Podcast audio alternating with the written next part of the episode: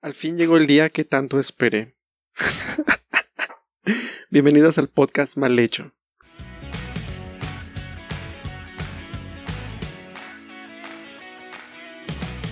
Estoy muy emocionado porque en esta ocasión viene a platicar una de las primeras personas que me hicieron sentir admiración y decir yo quiero ser así algún día. Entonces, no, no es un perro. Mi amiga del alma con antigüedad de 11 años, Andrea Quiroz. Hola, ¿cómo estás? Hola, bien. Preséntate. Emocionada.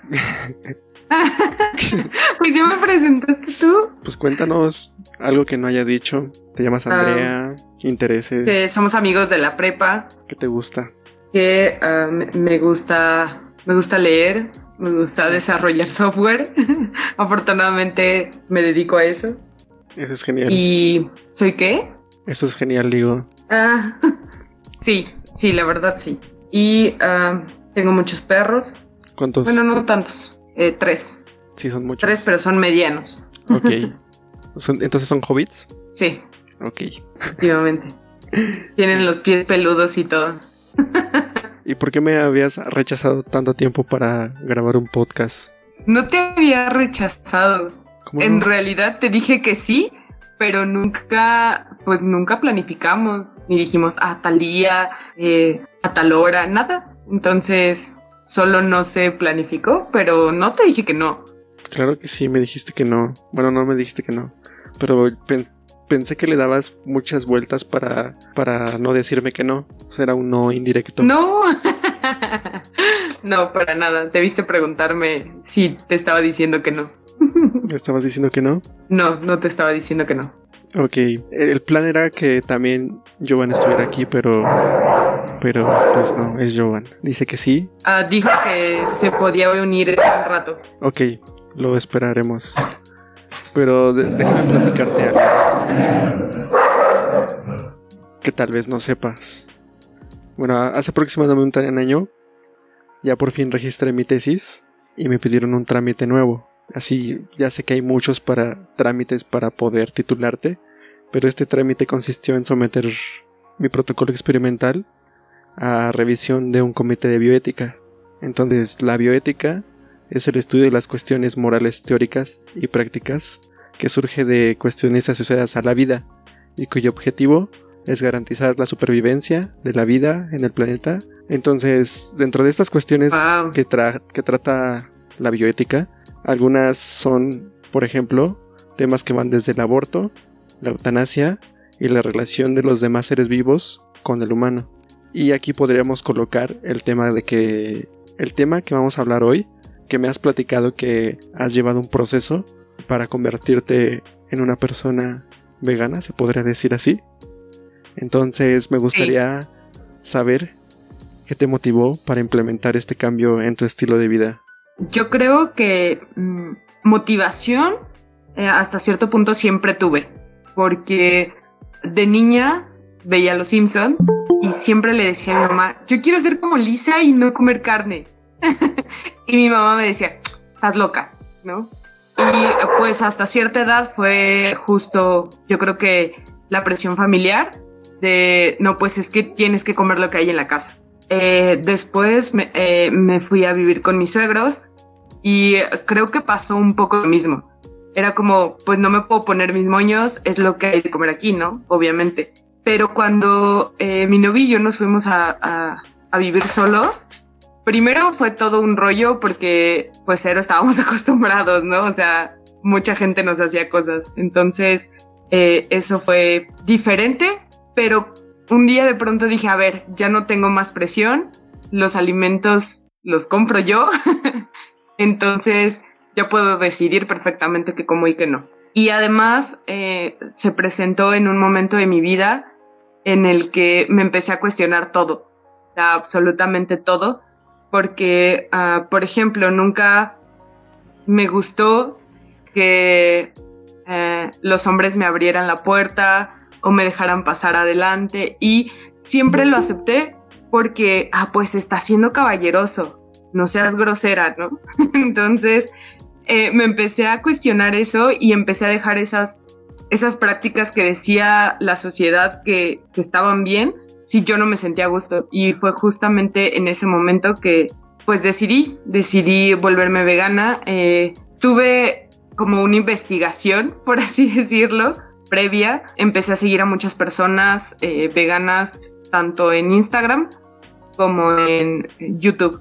Y en YouTube principalmente eh, seguía a una ahora pasante de nutrición que se llama Mariana Vite. Ella es estudiante de nutrición y siempre subía muchísimas cosas al respecto de, lo fácil que era volverse vegano, de que no necesitas una transición, de que eh, tienes que ser un vegano responsable y, y tomar tus suplementos y demás. Y a través de ella y de las personas que empecé a seguir en Instagram, empecé a creer como un círculo y encontré a una nutrióloga. Con esta nutrióloga eh, empecé a platicar acerca de, que quería eh, convertirme al veganismo. Y eh, yo pensaba que dado que toda nuestra vida comemos animales y, y productos de origen animal, iba a ser complicado y que necesitaba un periodo de transición. Eh, ella me dijo que no, que no es así, lo puedes dejar de golpe siempre que lo hagas de la forma correcta. Y un 8 de octubre fue el primer día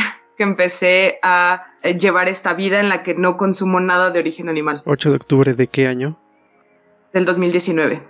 Okay. apenas voy a cumplir un año. A cumplir un año, eso está muy bien. Sí. Está curioso que menciones esto de Lisa, porque más o menos la ideología del, del budismo hasta donde investigué, así en breve, es no provocar el, el sufrimiento de otro ser vivo. No sé si por ahí fue tu elección o simplemente dijiste voy a dejar de comer carne. Mm, hace muchos años, sobre todo pues justo cuando empecé a estar mucho más en internet desde mi adolescencia. Eh, sabía que existían videos acerca de los mataderos, eh, acerca de cómo se obtiene la leche, de cómo se obtiene la lana. Eh, todos esos videos me negué a verlos. Literal, me, dije, no, no puedes verlo porque justo ahora no puedes hacer nada.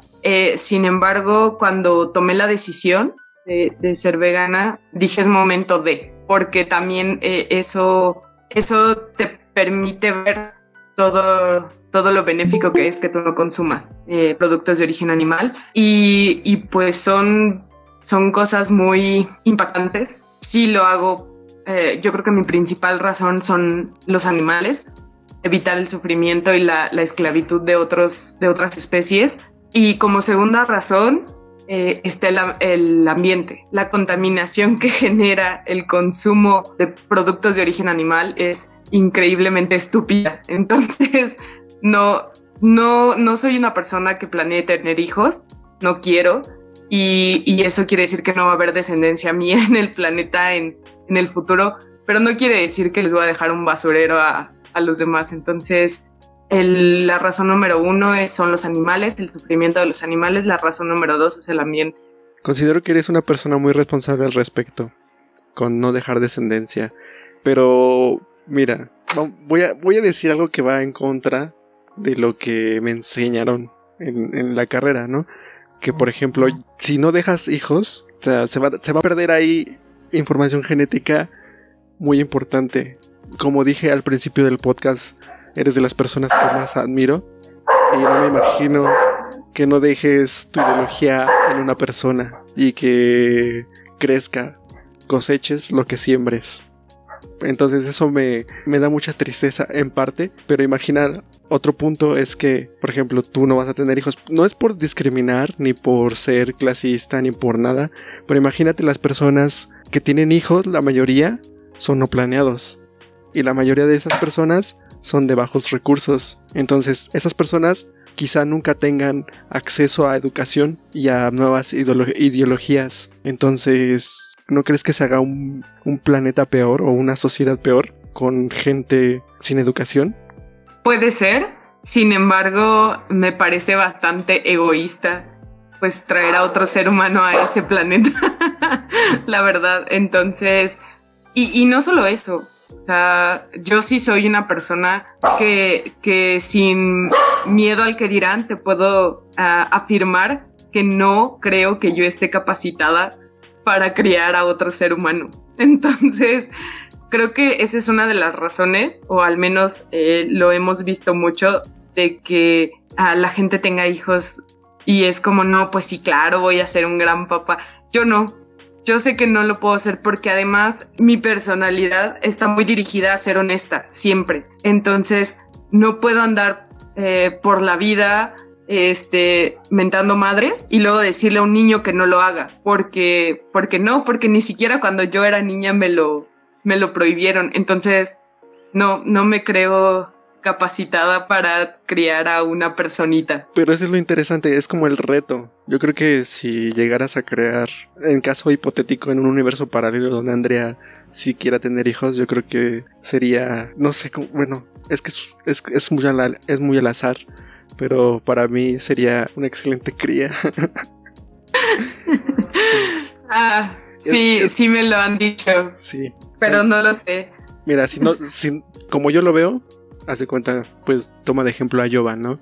Pues imagínate que Jovan se. Yo siempre, ya había, te lo había dicho y ya se lo había dicho a él, su crush de la prepa. Yo siempre quise que terminaran juntos porque imagínate la combinación de ellos dos. Un genio. Sería, sería maravilloso. No entiendo cómo. Un genio. El, el, mundo o ellos nos van, a, nos van a librar de él. Y ahora, ahora seré como la mamá de Jovan. Le pediré un hijo. Tiene que tener un hijo. o como mi mamá. Mi mamá. Pues antes me presionaba mucho. Siempre me preguntaba al respecto. Y ahora parece que ya lo aceptó. Ya me dice, ya sé que no vas a tener hijos. Toda enojada, pero parece que ya lo aceptó. Ese es otro problema, ¿no? ¿Cuánto tardó en aceptarlo? Eh, pues yo creo que unos seis años. Más o menos. Otra cuestión es que, como mencionaste, ¿no? La responsabilidad de... Y ahí entraremos en otro debate que sería como que, pues las personas no piden nacer, al igual que los animales no pueden, no piden ser encarcelados para consumo humano. Pero sí. ahí hay otro otro tema, ¿no? Que pues si no pediste nacer, sí puedes elegir morir. ¿Qué opinas de eso? Ah, yo estoy totalmente de acuerdo de que deberíamos poder elegir morir. Sí, porque tenemos derecho a la vida, pero no tenemos derecho a la muerte. Y para mí no tiene lógica porque hay enfermedades, eh, incluso yo siempre he puesto como ejemplo que si a mí me diera cáncer o si me da cáncer y la probabilidad siguiendo un tratamiento es menor o igual al 49%, no voy a llevar un tratamiento. ¿Por qué? Porque no me parece, o sea, me parece que, las personas que llevan tratamientos, vamos a suponer un 70% de probabilidad de que, se, de, que se, de que no se recupere. Tienes solamente 30% de probabilidad y sin embargo el egoísmo de los familiares que tienes alrededor, de que no te quieren perder, te obliga a pasar por un via crucis, o sea, es la cosa más horrible porque esos meses te la vives enfermo, con dolores, e, es una calidad de vida asquerosa, entonces no, no me parece que por los demás no podamos elegir solo no, no quiero, me voy a morir, fin. Y, sobre, sobre, todo porque creo que ah, como seres humanos no hemos, pese a que lo conocemos, no hemos aceptado completamente el hecho de que nos vamos a morir y cuando un familiar muere o está próximo a la muerte, eh, somos incapaces de ver por él y solo vemos por nosotros mismos, ¿no? Y lo que nosotros vamos a sufrir. Sí, es muy egoísta. Por ejemplo, estaba escuchando un podcast de José Madero y de Roberto Martínez, que apenas se publicó ayer. Se llama Creativo el podcast, por si lo quieren escuchar también está muy padre.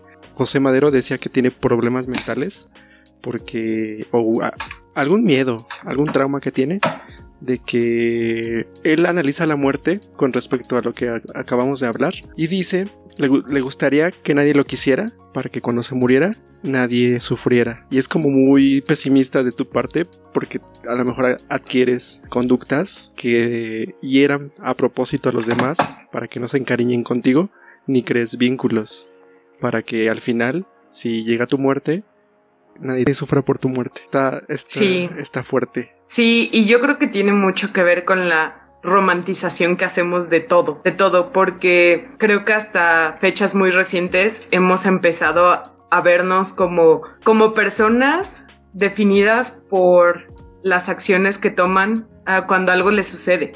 por cómo reaccionas ante ante sucesos de la vida. Y, antes eh, teníamos esta concepción de soy eh, lo que los demás hacen alrededor de mí. Y yo creo que es justo eso. O sea, antes era como, vamos a suponer en una pareja, era como, si te mueres, se me acaba el mundo. Y no, en realidad eso lleva a una gran responsabilidad en el otro, porque es como, ah, ok, ahora no me puedo morir, no, pues gracias. Entonces, eso genera una gran responsabilidad y no debe ser así. Debe ser un estoy contigo hasta que tú quieras y, y hasta que yo quiera. Y es como, y, lo mismo en cuanto a la vida. Estás con nosotros hasta que tú quieras y eso está bien. No, yo creo que sí tiene mucho que ver con la romantización que tenemos de las relaciones en general. Cualquier tipo de relación familiar, de pareja, de amigos. Sí, sí creo que tiene mucho que ver con eso. En esta vida nada es tuyo, nada te pertenece, solo tus decisiones, solo te perteneces a ti mismo y ya. Exactamente. Y, creo que nos desviamos un poco del tema. Sí. Porque, no sé, creo que llevó un buen hilo. Que estábamos hablando del, de cómo te convertiste al, al veganismo, cuánto tiempo llevas, qué te motivó. Pero también me gustaría saber eh, si has notado cambios, tanto en salud como en disciplina, en, esta, en esta nueva etapa que, estás viviendo. Sí, sí he notado cambios. Eh, en cuanto a salud, la verdad es que no tantos, porque ah, afortunadamente mi organismo supo reaccionar ante la cantidad absurda de grasas saturadas y grasas eh, que, le estaba metiendo por el consumo de, productos de origen animal.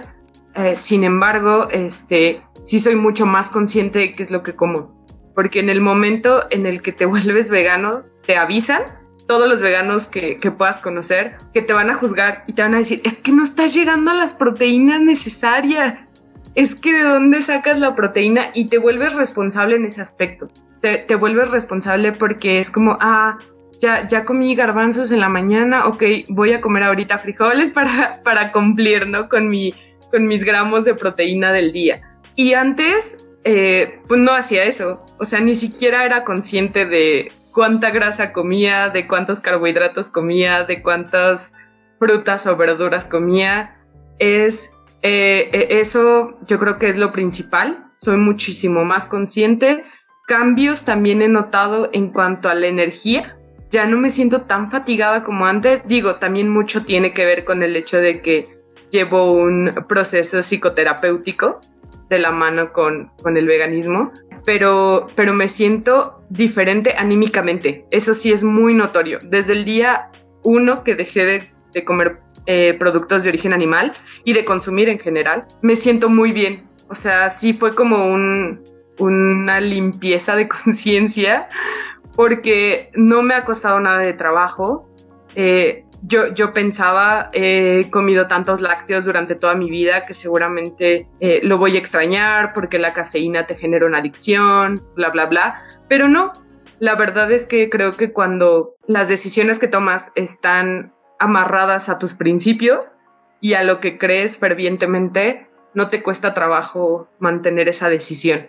Y no me ha costado nada de trabajo. Ha habido fiestas en las que no como nada porque todo tiene algo de origen animal y sin embargo me siento muy bien y me la paso bien porque yo no estoy contribuyendo al maltrato y yo no estoy contribuyendo al, a la contaminación, me, me, he sentido mucho mejor. También debo decir, yo no soy una vegana saludable. Este, sí.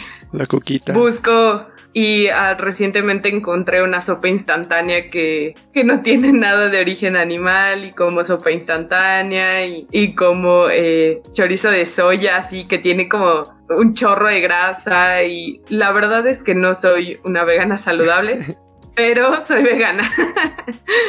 Mira, por ejemplo, mi caso es muy raro porque no sé desde cuándo dejé de comer carne, carne, carne, solamente carne. Siempre he comido lo demás, pero no he comido ni pollo, ni res, ni cerdo. Le platiqué a una de una profesora de ahí de la facultad que también recientemente se volvió vegana y me dijo que es, estaría interesante hacerme, es que tampoco he ido a hacerme pruebas clínicas para ver cómo andan mis niveles de cosas. Y me dice que estaría bien interesante que yo fuera a hacerme ese tipo de estudios y comparar más o menos cómo están mis niveles de cosas con alguien. Aunque debo confesarte que si a veces el pescado sí me hace ojitos. No siempre, pero el pescado sí, sí lo puedo llegar a comer. Y es muy rico, maldita sea. Y otra cosa que no puedo dejar, eso sí, es el chicharrón. No, no puedo. Pero así carne, mm, rojas, así un una piernita o un... ¿Cómo se llama? Mm, una pechuguita. No. Lo que yo he notado es quizá que sí necesito ir a un nutriólogo quizá para poder platicar con él y ver qué se puede hacer porque al contrario que tú a veces sí luego me siento sin ganas, sin nada, así mi energía es cero y me cuesta mucho concentrarme y quizá tenga que ver con mis trastornos mentales. Entonces quizá también hay un problema con respecto a mi, mi, mi, mi, dieta. Voy a tener que asistir a pedir ayuda porque es lo que me doy cuenta. Por ejemplo, esta semana o llevo un mes haciendo ejercicio después de que todo empezó de la, de la, de la cuarentena. Y esta semana, este fin de semana, le, le añadí series a, a mis repeticiones. Si se dice así, creo que sí. Entonces estoy haciendo más y agregué nuevos ejercicios de pierna que no había hecho. Y llevo tres días cansadísimo, muy cansado, muy cansado. ok, ahí pues sí pueden ser muchos factores. Eh, yo, yo he sentido fatigas a lo largo de mi vida por muchas razones, entre ellas la depresión. Eh, he, pasado por depresión tres veces en mi vida. Yo creo que aunado a tu dieta pudiera ser pues la falta de, vitamina B12 que no le encuentras por ejemplo en los lácteos. E, eso es algo que, a los veganos siempre nos decimos entre nosotros todo el tiempo porque es muy importante y eh, e, es necesaria la suplementación porque pese a que nuestro organismo podemos almacenar vitamina B12 por años y tener un almacén para un año, por ejemplo, puede que no la estemos absorbiendo correctamente, porque para absorberlas necesitas eh, que ciertas eh, enzimas, si no mal recuerdo, se le peguen a la B12 para que no se disuelva en el, en el estómago y llegue al intestino y, bla, bla, bla. Ah, si quieren saber todo acerca de eso, Mariana Vite tiene un video explicándolo increíble. este, entonces, pues sí, justamente una de las de los síntomas de la deficiencia de B12 es la fatiga, la fatiga y la falta de concentración. Y eh, pues solamente la encuentras en, los animales porque los animales la absorben de las plantas. Nosotros muchas de las verduras podrían eh, contenerlas, sin embargo, como necesitamos lavarlas porque las regamos con aguas residuales, ahí la perdemos, perdemos a los microorganismos que permiten la, la obtención de, de, la obtención de la vitamina B12. Entonces, justo por eso la tenemos que eh, obtener de pastillas en nuestra alimentación. Entonces, e, eso es como una de las principales cosas, tomar tus 15 minutos de sol, pegarte a la ventana ahorita que es cuarentena. Por ejemplo, yo, una de las ocasiones en las que sufrí fatiga fue justamente por, por depresión porque ya llevaba tanto tiempo en depresión que las eh, serotonina y todas estas sustancias, todos estos químicos que nuestro cerebro genera para tener como equilibrado todo, que si te pones triste genera más de una y si te pones feliz genera más de otra y pues ya se compensó. Yo llevaba tanto tiempo triste que ya no lo estaba logrando mi cuerpo. Entonces eh, tuve que tomar eh, medicamento recetado por una psiquiatra obviamente, y al principio fue horrible, tu cerebro no le gusta que le des medicamento. Este, sufrí mareos, sufrí vértigo, sufrí vómito, pero qué bien me sentí después, la verdad. Entonces, yo creo que justo también va aunado como ser vegano va aunado a tener una, una buena salud mental, porque no solamente es mantenerte firme en tu decisión, es eh, también resistir la presión que hay alrededor, porque es inmensa, es inmensa. Desde tu mamá que te dice, ¿y qué se supone que te voy a cocinar? Y le respondes, pues eso que te diga que no cocinas vegetales y no tienes frutas, mamá. Hasta el, la amiga que te dice, es que te vas a morir.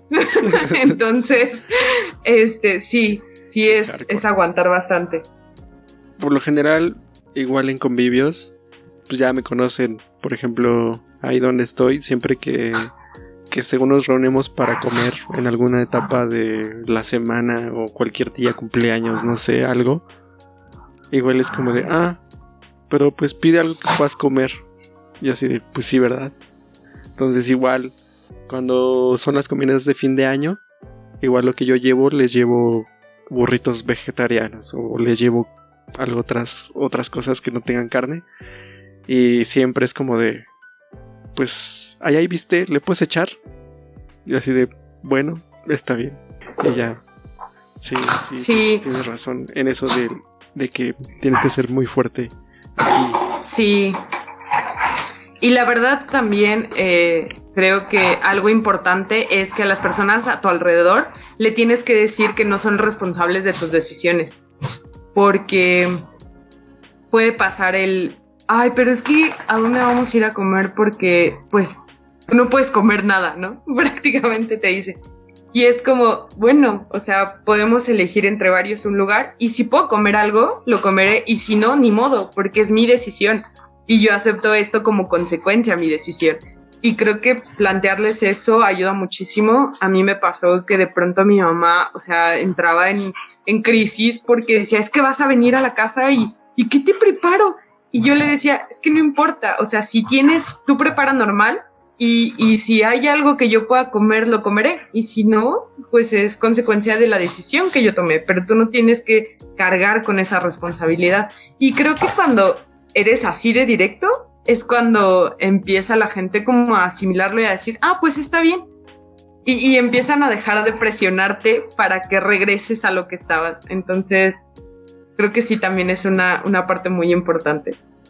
Sí, eso me recuerda a, por ejemplo, en el mini podcast que hice la semana pasada, pues estaba, estaba reviviendo los momentos que el Club de los Predadores pasaba, ¿no? Entonces, Ben Hamscom bajó de peso precisamente, me recordó mucho la historia de tu mamá, porque su mamá se preocupaba por él de que comiera no importa lo que comiera, pero él quería, ella quería que comiera. Entonces le dijo, ven, pues dame verdura, verdura, verdura, verdura. Y su mamá le daba verdura, verdura, verdura, verdura. Y así bajó de peso.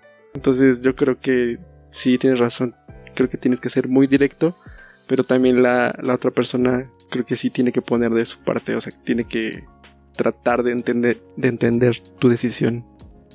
Sí, ahora cada vez que voy con mi mamá tiene frijoles y aguacates. El aguacate es lo más delicioso. Sí, totalmente. Mi, mi, primer eh, menú vegano, cuando, cuando empecé este. Esta. Pues no es transición, pero bueno, cuando empecé a ser vegana, la nutrióloga me mandó un sándwich de guacamole en las mañanas. Ese era mi desayuno. Qué cosa más deliciosa. Hasta la fecha sigo desayunando sándwich de guacamole ahorita ya no estoy en un, eh, en un régimen alimenticio con nutriólogo, pero sigo desayunando eso, se convirtió en mi comida favorita. Y, me hace mucho reflexionar acerca de mi vida pasada, en la que mi comida favorita era la birria. De pronto me dijeron así como, ¿cómo vas a dejar la birria? Y fue como, pues así, nada más, la voy a dejar y encontraré algo que me encante y de eso me voy a agarrar, ¿no? Y lo hice, o sea, encontré el, sándwich de, guacamole y es lo más delicioso de la vida. y no extraño para nada la birria. Si tú me dices, así, si todos se ponen a comer enfrente de mi birria, no pasa nada. En una crudita o algo así, ¿no? No, no, la verdad es que no. Ya, yo creo que a, este punto ya ni siquiera me acuerdo del todo, como sabe, entonces no tengo problema. Sí, y hablando de eso, de que empezaste a comparar los, los alimentos, que es económico ser vegano. Sí, la verdad es que sí, porque ah, cuando nos mudamos, mi novio y yo, que empezamos a vivir eh, solos, de pronto era como que a la semana comprábamos como 300 pesos de, de carne y como otros 300 pesos de verdura y medio salíamos, ¿no? Porque a veces se nos echaba a perder porque no, no estábamos organizados, a veces pues mejor comprábamos en las quesadillas de la esquina, eh, a veces preparabas pero como que no rendía o te, duraba pocos días. Y ahorita es como que compro 300, 400 pesos de verdura solamente a la semana y me alcanza perfectamente para todos los días y me sobra para el siguiente día, entonces, y está mucho más balanceado lo que como. Eh, empecé a ser consciente de, que no comía nada de fruta. Eh, creo que hasta cierto punto llegué a decir como que no me encantaba la fruta y creo que no es correcto, solo no estaba acostumbrada ni era consciente de que no estaba comiendo fruta. Eh, sí, creo que es bastante barato, sobre todo si te organizas, claro, porque hay muchísimos sustitutos, eh, muchísima comida procesada, que no lo voy a negar, sabe rica. Hay este, eh, carnes vegetales, hay hamburguesas vegetales, hay queso vegano, pero muchos de esos es, son, son productos procesados que tienen millones de azúcar y que tienen muchísima grasa y son carísimos, son carísimos. Pero yo creo que para alguna vez que, quieras así como comida chatarra está perfecto. Pero en general yo he preparado un queso de papa que la verdad nada le pide al procesado y no tiene el chorro de grasa que tiene el procesado y me sale mucho más barato. Bueno, no sé si la ideología vegana o esta cuestión esté ligada también a, reducir la producción de objetos que hagan un daño a la tierra. Supongo que también tienes una línea eco-friendly. Sí. Sí, pues, sí, pues, muchísimo. A ver. Eh, pues la verdad, justo yo creo que más o menos al mismo tiempo, puede que un poquito después, eh, sigo a, a, una chef vegana. La pueden seguir todos en Instagram, Alcachofa, con tres Fs. Ella no solamente busca eh, como no consumir productos de origen animal, sino busca eh, consumir lo más natural posible sin generar un impacto en el ambiente. Es sorprendente porque cuando nosotros nos mudamos, yo creo que los primeros tres o cuatro meses, cada semana teníamos que tirar la basura, así, sí o sí, porque si no se acumulaba una cantidad de basura y sí llegó un punto que dije, a ver, aguanta, o sea, son, somos dos personas, no deberíamos producir tanta basura. Y te empiezas a dar cuenta que, pues claro, si tragas tres de cinco días en las garnachas, pues te dan un chorro de, de unicel, te dan bolsas de plástico y entonces empezamos a, bueno, ok, vamos a reducir eso. ¿Cómo? Ah, pues hay que comprar toppers así grandotes para que quepe el guarache, ¿no? Ah, bueno, está bien. Entonces, eh, empiezas cambiando eso y luego es como, no, es que todavía estoy generando. Y algo que a mí me causaba mucho, mucho conflicto es, compré unas calabazas y no las preparé y esa basura que yo estoy, según yo, separando, el del camión la junta y ahí se produce mucho metano y el metano es una de las principales eh, fuentes de contaminación y de calentamiento global. No puedo hacer eso empecé a buscar y mi primera opción fue una composta regular, pero se tardaba mucho y dije, no, pues, o sea, incluso cuando, cuando sí aprovecho las cosas entre las cáscaras y esto y aquello, me sale mucha basura orgánica. ¿Qué debo hacer? Ah, bueno, pues encontré eh, a las lombrices rojas californianas y ahora son mis mejores amigas. Tengo dos lombricomposteros y es maravilloso, las amo. Eh, creí que me iba a dar asco agarrarlas son preciosas, se reproducen maravillosamente, he hecho un gran trabajo y toda mi basura orgánica se va ahí, entonces ya no tengo necesidad de la otra basura tirarla rápidamente porque ya no va revuelta.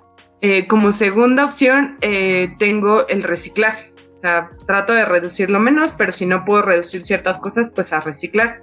Afortunadamente, eh, donde vivo, estoy justo al lado de personas que que reciclan. Entonces, así ves las montañas de PET afuera de mi casa. Pues es maravilloso porque ahí vamos y, ah, tomen este PET, ah, tomen este HDP, ah, tomen estas latas. Entonces, toma cinco pesos. sí, pero la verdad, y, independientemente de que recuperas parte de tu dinero, eh, me estoy asegurando que se recicla, porque justo estoy con las personas que reciclan. Eh, nos ha pasado que mis suegros, por ejemplo, juntan las botellas, pero como ellos no tienen un centro de reciclaje tan cercano, pues ahí venimos con el carro lleno de botellas este, para reciclarlas nosotros. Y, y, está bien bonito. Y luego dije, bueno, hay cosas que no se pueden reciclar, como las estampitas que traen las frutas, como las bolsas de papitas, las bolsas de galletas, las etiquetas de la coca. ¿Qué hago con eso, no?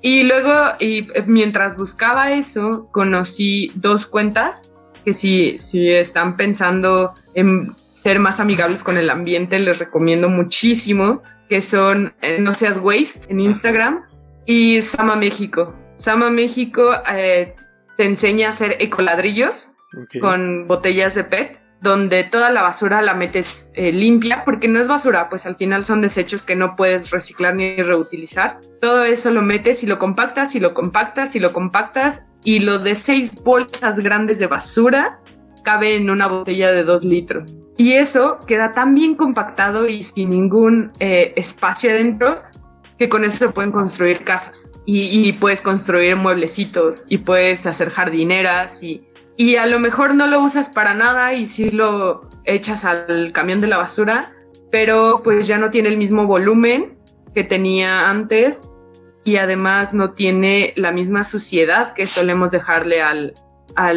las envolturas, por ejemplo, que justo esa suciedad mezclada con los desechos inorgánicos, pues es lo que genera, se genera calor, se generan gases y esos gases y ese calor son muy contaminantes. Eh, sí, eh, soy muy eco-friendly o trato de serlo, entonces va por ahí también mi, mi camino. ¿No tienes huertito o algo así? Eh, la verdad es que desaproveché muchas ocasiones Alguna vez eché las semillas del melón en mi lombricompostero y lo abrí y había así, ya había crecido muchísimo y dije, ah, no me importa, y solo seguí echando, ¿no? Cosas. Los aguacates igual, el hueso de aguacate así ya con raíces bien profundas en, el, en, la composta y no lo aproveché. Ahorita ya estoy eh, tratando de hacerlo, ya germiné tomatitos, entonces en eso ando. Si, si quiero tener un huerto, la verdad no está tan fácil porque donde vivo no tengo acceso a una sotehuela, una terraza, ni siquiera tengo acceso a la azotea. Entonces es un lugar cerrado, no entra mucho sol y eso pues me da una desventaja. Pero eh, tengo un ventanal, entonces ahí es donde estoy poniendo todas mis plantas que son de sol. y pues ahí es donde quiero poner justo mi, mis cosas que germinan.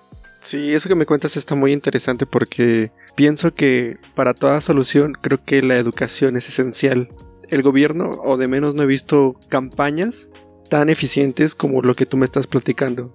O sea, lo que tú haces es eficientar tu proceso, tu consumo y todo, pero en sí el gobierno nada más te dice, ah, pues se para acá, pam, pam, pam, pam, pam, pam, y no te da como esas bases sólidas y la o sea, el motivo de por qué hacer las cosas así, ¿no? Eso que me dijiste de, de la botella donde tú metes todos tus desechos que no se pueden reciclar se me hizo una idea muy genial porque lo que yo hago, por ejemplo, cuando como papitas, las, bolsas de papas, la lleno de papel o, todas esas cosas, entonces ya se hace un bultito chiquito y lo engrapo y ya lo tiro, así ya no se, se abre. Pero igual yo creo que creo que falta mucha, mucha, mucha, mucha educación porque no solamente eres tú, sino el carro de la basura y los centros donde van a tirar eso. Entonces es una larga cadenita que puede estar cubierta por ti, pero después qué, qué pasa. Sí, exactamente. Y yo creo que pues al final poco a poco vas cambiando. O sea, la primera vez que, que me, cuando me llegaron mis lombrices dije, no sé qué demonios estoy haciendo. se me van a morir. Yo tenía muchísimo miedo porque dije, se van a morir, ¿qué voy a hacer? Pero no, la verdad es que no, no son de tanto cuidado. O sea, era lo que a mí más me preocupaba de tener a, pues a un ser vivo que me ayudara con, con mi basura orgánica. Son bien bonitas, se reproducen muy fácilmente. De hecho, ahorita ya tengo que comprar o, reciclar alguna otra, algún otro contenedor para hacer otro compostero porque ya son muchísimas. Pero eh, sí, yo creo que poco a poco podemos ir haciendo un, cambio. Ah, la verdad es que sí, de parte del gobierno no te vas a encontrar nada, absolutamente nada.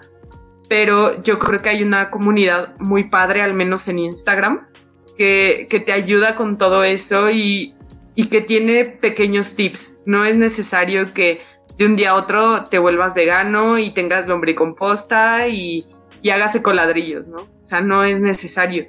Pero puedes ir haciendo una, un, pequeño cambio como tu basura, a lo mejor no te gustan las lombrices, te dan asco, como a mi suegra, pues puedes tener una composta regular, una composta seca, y te dan opciones. Y, y yo creo que eso es algo que me ha ayudado porque tampoco lo hice de un día para otro, pero eh, el hecho de verlo todos los días en historias, en post, pues te va sembrando muchísimo más la idea y vas pensando cómo tú la puedes ejecutar. Porque decía, ah, pues es que no entra el sol aquí, o sea, ni el sol ni el aire, no puedo tener plantas. Y me dije, no seas chismosa, sí puedes, puedes buscar plantas que no necesiten del sol eh, tantísimo. Y, y sí, me hice, tenía una, una plantita que es muy común, una cuna de Moisés, pero mis perros no la respetaron. Entonces estaba toda mordida, toda así, ni, ni una hoja completa tenía. Y dije, si logro rescatar esta plantita, puedo tener las plantas que yo quiera. Y la estuve cuidando y, viendo que no se marchara lo que le quedaba de hoja y, cosas así. Y revivió y ahorita es una preciosura. Ya soy una mamá contenta de sus plantas. Y empecé a, comprar más y más y más. Y ahorita tengo como 15, 15 macetas. Y es bien bonito, la verdad. Porque siento, pues primero una vibra diferente y siento que puedo mantener plantas y eso quiere decir que podría mantener un huerto y eso quiere decir que a lo mejor no tengo que ir al Walmart a comprar aguacates, ¿no? Y eso quiere decir que también no me encanta. Eso también quiere decir que puede ser un que puede ser una buena madre. No necesariamente, pero este eh, sí, sí puede disminuir mi, mi consumo en, en el Walmart, que es creo que algo que, que, estoy buscando, que es como una nueva meta porque pues sí, no creo que, empresas como Grupo Walmart sean lo más benéfico para el país en general. No me quedaba mucha opción porque pues trabajo todo el día, mi novio trabaja todo el día, quien chingados va al mercado. Entonces es, es complicado. Y el Walmart está abierto hasta las 11 de la noche y puedes ir ahí y comprar limones transgénicos que me van a durar en el refri dos meses, ¿no? Pues sí, o sea, quiero disminuir mi consumo de, ese tipo de productos. Compro a granel en la central de abasto, tengo ya mis bolsitas eh, para la fruta y la verdura, este, siempre cargamos con un chorro de bolsas, toppers, todo.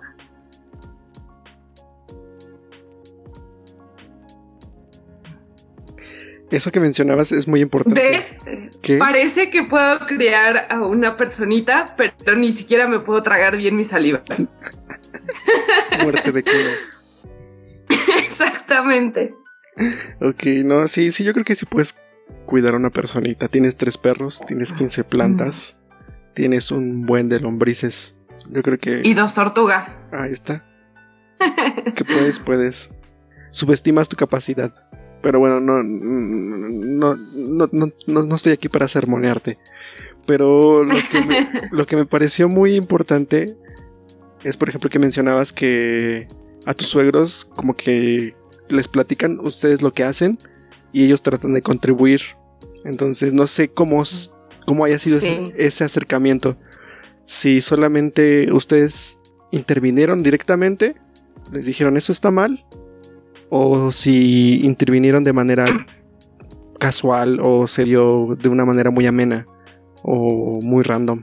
Eh, no, yo creo que tiene mucho que ver con el hecho de que mis suegros son de un pueblo en, en Puebla, que se llama Pahuatlán. Y mi novio, por ejemplo, siempre eh, fue de vacaciones y sus abuelitos eh, tienen una huerta. Entonces, eh, por ejemplo, si tú tiras botellas ahí, pues ahí se van a quedar. Entonces creo que los hizo muchísimo más conscientes de, de esta parte de la basura. Creo que ya, ya nos veíamos venir porque mi novio siempre ha buscado ese menor impacto ambiental. Eh, ellos también viven en una zona en la que falta mucho el agua. Eso te hace mucho, mucho, muy consciente de, de lo que pasa en el planeta. La verdad, yo eh, nunca, nunca lo había sufrido porque pese a que toda mi infancia y adolescencia viví en Iztapalapa, no viví en una zona afectada por la escasez de agua. Entonces, para mí fue muy sorprendente cuando llegué a vivir con mis suegros porque la, la poca cantidad de agua que usaban era como, wow, o sea, yo no puedo usar tan poquita. Es raro, pero pues te vas acostumbrando y justo vas siendo consciente de, no, pues no me puedo gastar toda esta agua porque puede que mañana no llegue. Tengo que prevenir eso. Y en la actualidad, por ejemplo, eh, mi mamá como que todavía no lo entiende, nos critica porque en donde vivimos hay una regadera, es un baño con regadera y nosotros pusimos en el tubo del agua caliente que va al, lavabo una llave de paso. Entonces ponemos nuestra cubetita, le abrimos, sale el agua caliente, le cerramos y nos bañamos con una cubeta, pese a que tenemos una regadera. Y mi mamá es como, ¿por qué? ¿Por qué hacen eso? Si tienen una regadera, ¿por qué no se bañan con la regadera? Y pues no, porque con la regadera gastas muchísimo. Nada me cuesta bañarme a jicarazos. Entonces, eh, sí, sí es, eh, te hace mucho más consciente y creo que esa conciencia ha permitido que todo lo que nosotros estamos haciendo en pro del ambiente, mis suegros lo vean como algo mucho más normal. Y eso está bien padre. Mi suegra, eh, mi novio dice que siempre ha sido bien hippie porque trata de cocinar eh, con poca carne, de la forma más natural, muchas verduras. Ella cree mucho en los tés, en, en la medicina natural. Pues e, ese conocimiento y esa conexión con lo natural uh, nos ha permitido como que sea muy, eh, muy fácil este, este cambio que nosotros estamos haciendo, que es, por ejemplo, todo lo contrario uh, con mi familia, porque en mi familia es como, ay, esta bolsita de basura ya se me llenó, ya ciérrala, ya tráete otra. Como no, basura. Eh, sí, sí se nota mucho el cambio, por ejemplo, eh, te digo, mi suegra es como de, no, pues tómate un té de no sé qué y no sé qué, tal cosa. Y mi mamá es como, ah, ¿quieres que te traiga unas pastillas para el dolor? Llénate de pastillas, no importa. Sí es muy, muy diferente. Yo veo ese contraste, lo entiendo perfectamente porque son dos entornos totalmente diferentes. Eh, trato de crear un conciencia eh, en mi familia pero pues hasta, hasta el punto en el que se dejan, ¿no? Porque no, no puedes obligar a alguien a hacer algo que no quiere. Eh, trato de estar ahí y hacer conciencia, pero hasta, hasta el punto que me dejan. Pero sí, es, eh, ha sido muy fácil con mis suegros porque ellos siempre han estado muy conectados con la naturaleza. Eso está muy padre. Y que sigue siendo de las personas que digo, yo quiero ser como ellas, porque a lo mejor mi, igual yo trato de consumir menos de lo que de lo que necesito. Por ejemplo, ahorita en cuarentena, voy a confesar, no me baño tan seguido. No hace falta. Dejé de usar desodorantes. Así dejo de generar basura. También a la hora de lavar la ropa, pues igual eh, dejé, por ejemplo, yo siempre usaba playeras de abajo, entonces ya no las uso, es una prenda menos, la carga es menos y trato de hacer todo lo que mis actividades cotidianas que sean menos y pues poco a poco voy. No, no, no, no, no estoy tan hardcore todavía, pero, pero lo voy intentando. Digo, eres un ejemplo a seguir. Lo único que tengo hecho ahorita es un intento de huertito con hidroponía. Entonces ya tengo lechugas. Ya llevo seis meses con unas que tengo que sembré desde febrero. Y ahorita ya me están dando semilla. El último paso que quería lograr era que me dieran semillas. Y ya lo conseguí. Y, y próximamente quiero meter más. He cosechado rábano. Este año no.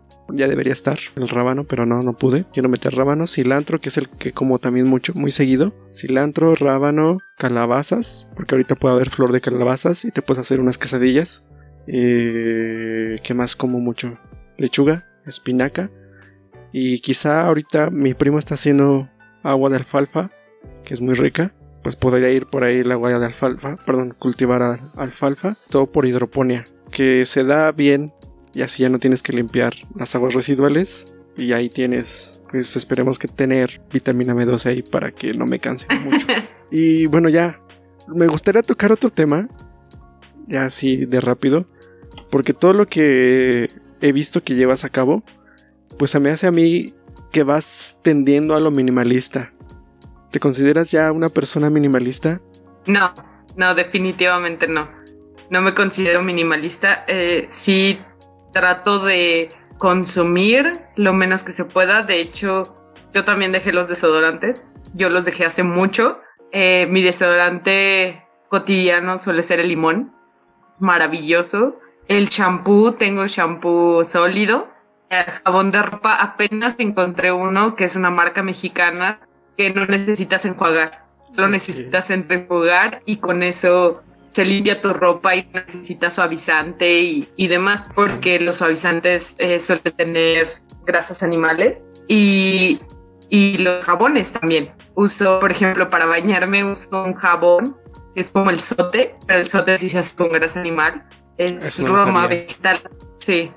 El roma eh, vegetal se, eh, no tiene nada de origen animal. Con ese me baño. Este, tengo. ¿Te bañas con roma? Igual. Sí, pero es que es un jabón en barra, es un jabón en barra, sí. Eso no me gustaría. Eh, sí, es bien maravilloso y te dura la vida. te dura fácil como seis meses. Qué bueno que me, qué bueno que me diste ese dato. No me la sabía. Sí. Entonces, eh, pues tuve que cambiar de suavizante a, uno que fuera vegetal. Y entonces descubrí justo esta marca mexicana donde la presentación más grande es de un litro porque así de poco tienes que usar. Entonces es maravilloso y además tienen puntos de, de refil en donde llevas tu, tu, botellita y pues solo te cobran el producto. Entonces es todo lo que había estado buscando. Este, apenas lo voy a probar. Pero sí, eh, yo tampoco me baño todos los días porque pues no hace falta. Ni siquiera salgo de mi casa. Me muevo de la sala al cuarto y al baño y ya. Entonces no, no hace falta. Y sí, acerca de, de si soy minimalista, no, no lo soy definitivamente. Tengo una amiga en, en Puebla, en Atlixco, Puebla. Ella sí es minimalista, ella regaló todos sus libros. Lo, se los regaló a quienes los quisieran porque ya no quiere tenerlos ahí. O sea, compra un libro, lo lee y dice, alguien más lo puede leer. Yo ya lo leí y, y ha regalado muchas cosas. Eh, a mí me regaló su colección de memorabilia de Harry Potter. Ok, ya no eres minimalista. Ya me quedó claro. No soy, no soy minimalista. Eh, sí trato de comprar, por ejemplo, poca ropa. Sí creo que no es necesario que tengamos tantísima ropa. Eh, sí soy un poquito esa persona que les manda mensajes. Yo seguía muchas eh, beauty bloggers, pero de pronto dije, no, tú no, tú no eres lo que yo necesito en este momento de mi vida porque solo consumes y consumes y tiras plástico por todos lados de tus paquetes al demonio, ¿no? Y si era como mandarles un mensaje, porque no era nada más dejarlos seguir. A lo mejor algunos vieron mi mensaje, no lo sé, pero si era como en varias historias de, oye, estás promoviendo el consumismo, porque aunque sea algo local, pues no necesitas comprarte uh, cinco atuendos cada semana. Sí, sí, yo sí soy de esas que mandan mensajitos de esto no me gusta y te voy a dejar de seguir por esto y por esto y por esto. Y, y espero que en alguien genere pues al menos una chispa ahí. Y si no, también está bien. Yo no me quedo con la conciencia de no haberlo dicho. Sí, dejé de seguir a muchísima gente y sí trato de consumir eh, menos cosas, pero no, definitivamente no creo que llegue a ser minimalista. Sí, lamentablemente vivimos en un mundo que es consumista. O sea, todo lo Instagram es consumismo. Todas las redes sociales es eso. Si no, no, tendrían el éxito que, que tendrían ahorita las redes sociales si no es que fuera por el consumismo. El producto somos nosotros. Por eso son gratis. Las, las, las redes sociales son gratis porque no pagamos, sino nosotros somos el producto. O sea, somos, Sí. nos venden. para Pues, las marcas exacto. y para las empresas. Sí, la verdad es que es que sí. Muy recientemente, como me he estado, bueno, he estado tratando de ver cómo están mis finanzas, porque nunca le he pagado intereses a ningún banco, pero eso no quiere decir que no esté pagando cada quincena mis malditas tarjetas de crédito. Estoy tratando de ver así, de- debería poder ahorrar la mitad de lo que de lo que gano y no lo estoy haciendo. ¿Por qué? ¿No? O sea, ¿en qué se me está yendo? Eh, afortunadamente en estos tiempos de cuarentena se me ha ido en ayudar a mi familia. Creo que eso es bueno. Pero antes de eso igual tampoco me sobraba. Entonces eh, sí estoy tratando como de revisar en qué estoy gastando, si lo necesito, si no lo necesito. Muy recientemente, cuando eh, voy al súper, de pronto el otro día se me antojó una caja de mazapanes porque estaba en Sam's Club. Fue como, ah, solo cuesta 160 pesos, me voy a comprar una caja de mazapanes. Y de pronto me dije, no, esos 160 pesos los voy a donar a algún refugio de perros o a alguna, algún santuario. No, eso lo voy a donar. Y si no lo voy a donar, pues tampoco me lo voy a gastar. Entonces, y menos en mazapanes. Muy recientemente he hecho muchas donaciones a diferentes refugios, santuarios eh, animalistas. E- Eso me ha ayudado. E- Es mi nueva forma de verlo de no, entonces mejor lo dono. No, no necesito esto, no me hace falta, lo voy a donar. Y, me hace sentir mucho mejor porque gastar en esas cosas sí era como, ay, no debía haber gastado en tal cosa, no necesitaba tal chuche. Y ahorita es como, no, no lo necesitaba, pero ese dinero, aunque me lo gasté, fue para algo bueno. Ese es mi nuevo, mi nueva herramienta cuando voy al super y quiero algo. Pues pudiste haber vendido o revendido esos mazapanes al doble de su precio y pum, donas y a lo mejor Y me cobro más sí, mazapanes. Así matas un pájaro de un. Esa, esa, si digo esta frase, pues ya creo que ya, que, que, que ya tiene que caer en desuso, ¿no? De que matar dos pájaros Sí. de un tiro. Bueno, eso. Sí, eso, pero- Porque la pregunta directa sería, ¿por qué quieres matar pájaros? Exacto. Bueno, eh, me entendieron. No sé cómo todavía Sí. sustituir esa, esa frase. Pero bueno, Este, sí, hay, hay muchas cuentas en Instagram veganas que te pueden ayudar con eso. sí, necesito lenguaje. Aunque no sé. Híjole, yo aquí saldría otro tema, pero me, sí me gustaría conocer tu opinión del lenguaje inclusivo. Eh, estoy totalmente a favor del lenguaje inclusivo. Ajá. porque creo que el lenguaje lo hacemos las personas y justamente una... Yo me identifico en femenino y eso está bien y, y qué afortunada soy de, de poderme identificar. Pero alguien que no se identifica, ¿por qué tienes que obligarlo a que use una u otra palabra? No, no me parece en lo absoluto. No creo que, que estemos comprendiendo eh, lo, que, lo que esas personas pasan entonces, justo como no lo comprendemos, no debemos juzgarlo. Y, y sí, estoy totalmente a favor del lenguaje inclusivo. Ok, yo todavía estoy en...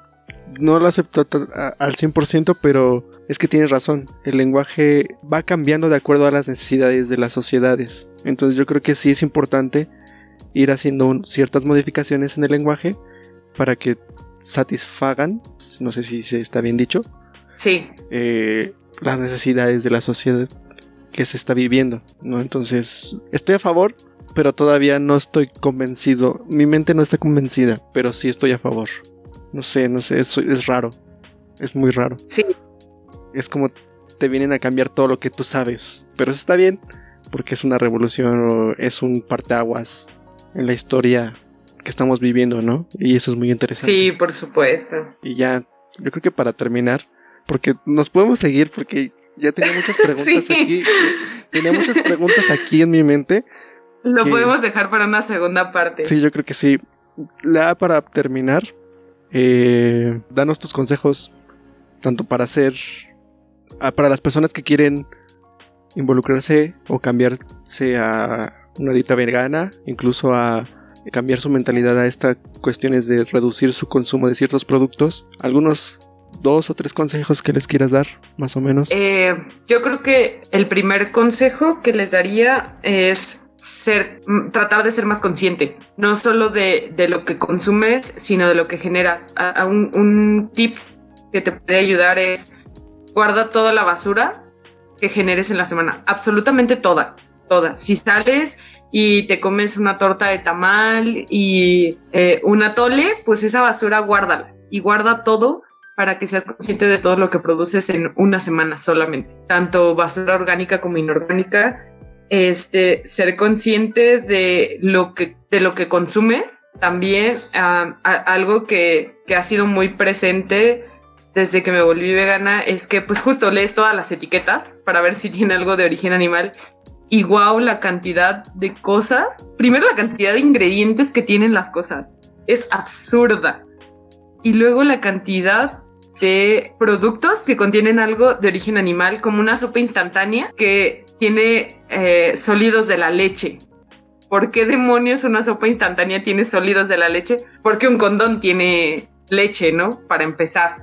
Entonces, ah, son muchísimos los productos, te das cuenta de, de la cantidad de ingredientes de origen animal que consumimos y dices, no, pues con razón estamos creando un, eh, una crisis climática. También ser consciente de cómo va tu basura.